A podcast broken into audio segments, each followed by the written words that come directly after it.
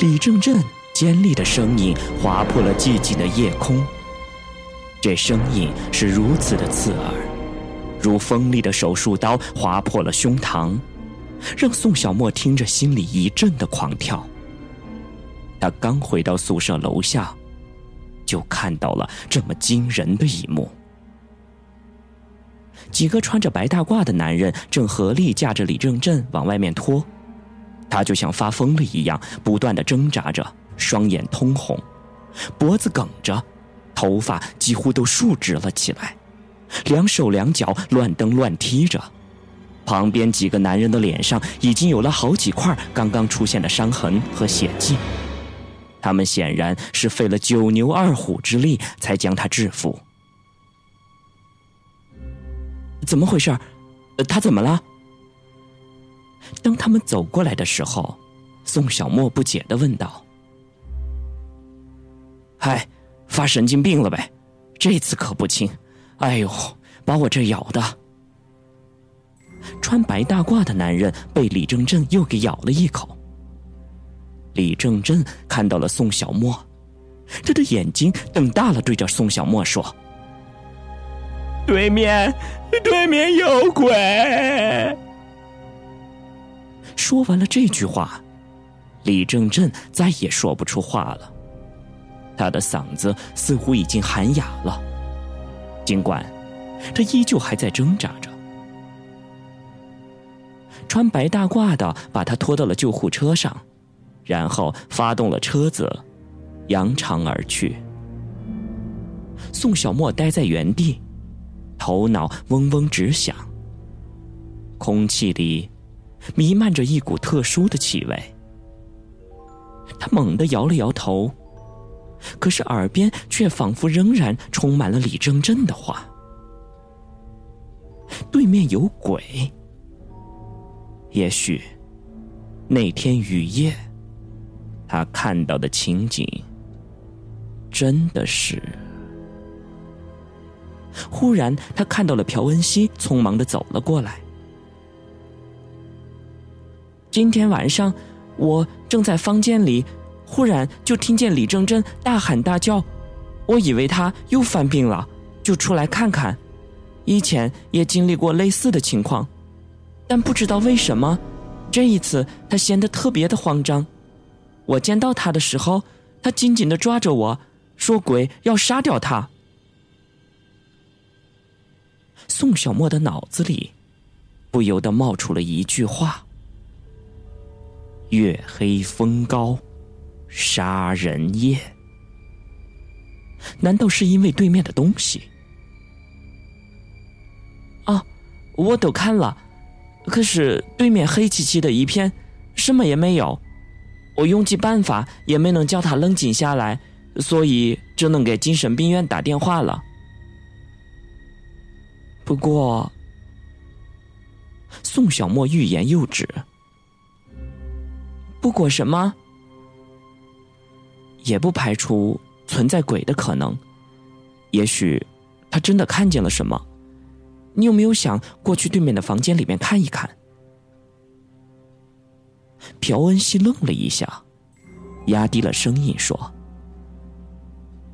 算了，对面都封了好久了，我们何必找这个麻烦呢？再说了，曾经有人去调查过，但是没有任何的结果。”可是我的心里还是不太踏实。小莫，你最近变得越来越叫人害怕了。有些东西，如果你想多了，就会走火入魔的。其实每个人心里面都会有一些被压抑的阴暗面，而这些阴暗的部分，一旦被外界的环境所影响，就会产生一些幻觉或是幻听。比如精神病人，他们的生活世界。就是远离了我们真实的客观世界，而沉浸在自我的想象的一个奇特的世界中。你要多多小心。我先走了。朴恩熙丢下了一番话，匆忙的离开了这里。宋小沫看着他远去的背影，仔细的回想着刚才的情景。想着想着。不禁有些毛骨悚然了起来。他曾经从来不相信这世界上是有鬼魂的，但是经历了那么多的事情，他确实越来越怀疑自己曾经的想法。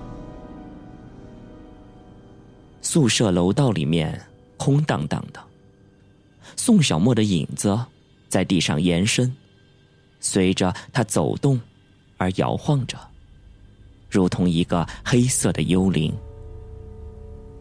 他回到了房间，打开了窗帘视线又对准了那个房间。在稀疏的月光下，那个窗户里恍惚闪烁着什么微弱的光。黑色的窗帘轻摆着，看上去就像是一个黑衣人捂着一盏即将燃尽的油灯。阳台上面有几只蝙蝠。不时拍打着翅膀，大概是被什么东西给惊扰了。宋小沫静静的看着对面，心里有些不舒服。瞬间，他产生了一种奇怪的感觉。他觉得，对面有什么东西向他压了过来，压得他浑身喘不过气儿。他明知道，那只是他的幻觉而已。但是这种感觉却很真实，这让他有些担心，自己会不会和李正振一样的发疯？他不想再看了，不知道为什么，这个房间有着什么魔力似的，又牢牢的吸引着他，而那个窗户上的玻璃，似乎也浮现出了一张沉默的脸。在向他诉说着什么。宋小沫摇了摇头，闭起眼睛，迅速的拉上了窗帘儿。关了灯以后，宋小沫的房间里陷入了黑暗中，这黑的就像是坟墓一样。宋小沫闭上了眼睛。忽然觉得自己不是躺在床上，而是躺在棺材里。过了很久，他都一直睡着。他总是觉得窗外有什么声音，那也许是风吹动了窗外的顶棚，而那个声音，就像是在敲一面战鼓，虽然沉闷，但却传得很远。尤其借着风势，在窗外呼啸的风声中，宋小沫一直难以安宁。许多白天的情景拼凑在了一起，变成了乱七八糟的梦境。一堆黑压压的人头散开，背对着他，然后忽然转过身来，又都变成了李正正的脸。他喃喃的说：“对面有鬼。”宋小沫大叫了一声，坐了起来。可是窗外依旧黑蒙蒙的一片，耳边只是风的声音。他忽然发现，自己的后背已经沁出了一些汗珠。他跳下了床。穿上了外衣，走出了房间。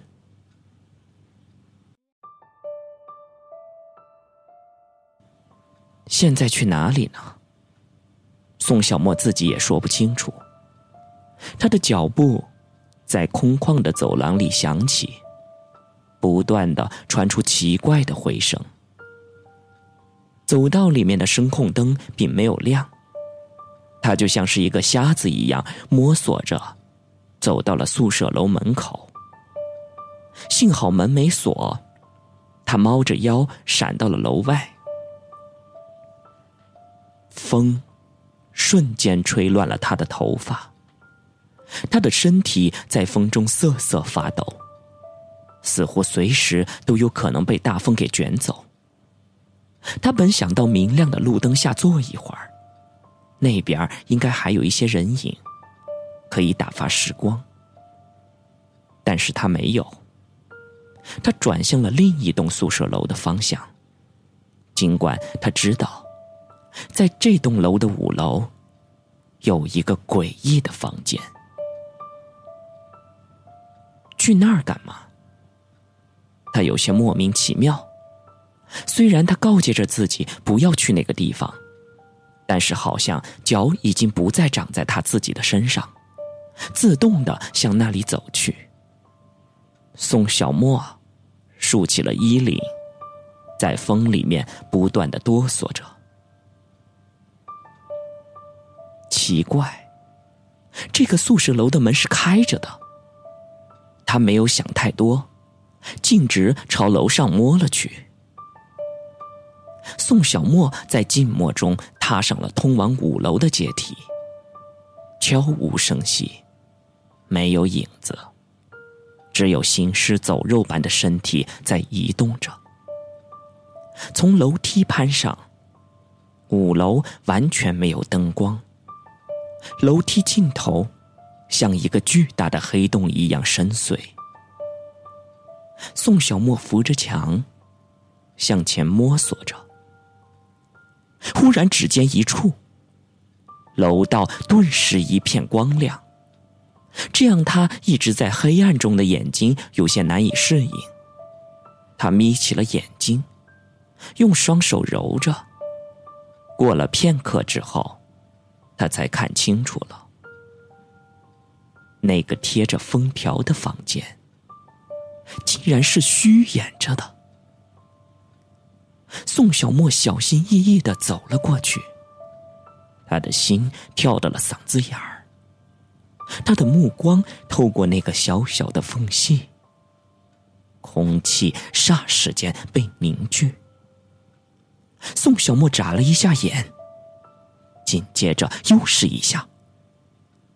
他紧紧的咬着牙，拼命的抑制着自己的颤抖。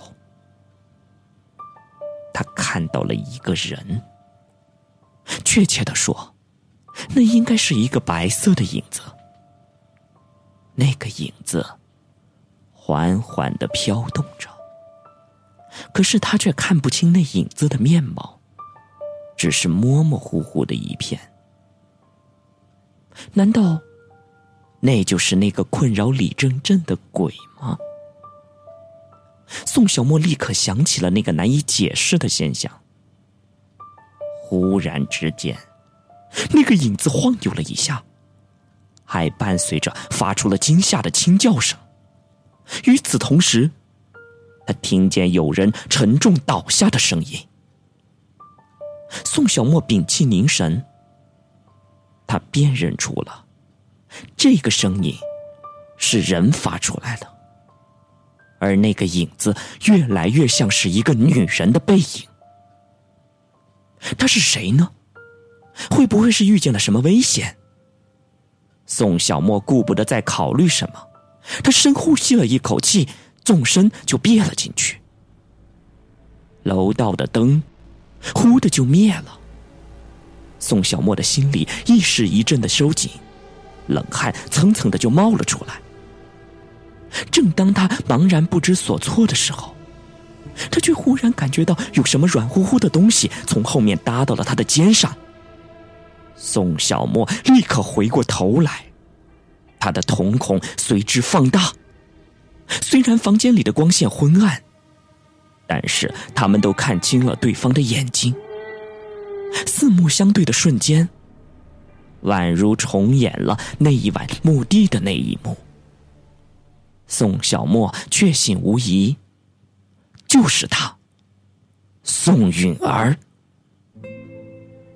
现在，他望着他浑身的曲线，心里一下子就热了起来。那纤细的腰肢、文雅的面容，和捉摸不定的眼神融合在了一起，构成了一个足以让人望而却步，同时又充满诱惑的女孩。她的手里还捏着一个鬼娃娃，头发湿湿的披在肩上和背上。这会是那一天夜里看到的那个女孩吗？谜越来越深了。你是人是鬼？你说呢？我很可怕吗？哦，你差一点吓死我！你怎么会在这儿？这个房间和你有什么关系？那你呢？我，我。宋小沫一时间不知道该怎么解释了，于是他又问道：“你你可以告诉我，你到底是什么人吗？”早晚有一天你会知道的，不过现在我还不能告诉你。为什么？为什么你现在不能告诉我？我在心里发过誓的，我有一个使命，不完成那个使命，我什么都不能说。宋允儿的口气异常的坚决。宋小沫没有想到，从这个漂亮女孩的口中会忽然冒出“使命”两个字，实在不可思议。使命这两个沉重的字眼，好像不应该从她的口中冒出来。但是，看她一脸的严肃，又不像是在撒谎。经历了墓地和这件事儿。他更加确信宋允儿跟这些谜有着某种千丝万缕的关系。那么，是什么人让你去完成使命的？不，我不是为了别人做事，我自己对自己发誓，我必须完成这个使命。我不问你，请你也不要再问我，行吗？他的眼睛里。藏着某种东西，谁也无法看透。OK，我不问了。啊，对了，你刚才怎么摔倒了？不知道是怎么回事儿，我刚才听到有人在我的背后叹息。真的吗？会不会还有谁在这里？宋小沫起了一身的鸡皮疙瘩。他觉得这座房子更加的诡异阴森了，似乎有一双眼睛在窥视着自己的一举一动。你别乱说话，也许是风的声音。哦，但愿吧。哎，还有，你有没有闻见这个房间里有什么奇怪的味道？宋小沫这个时候才开始注意到这个房间。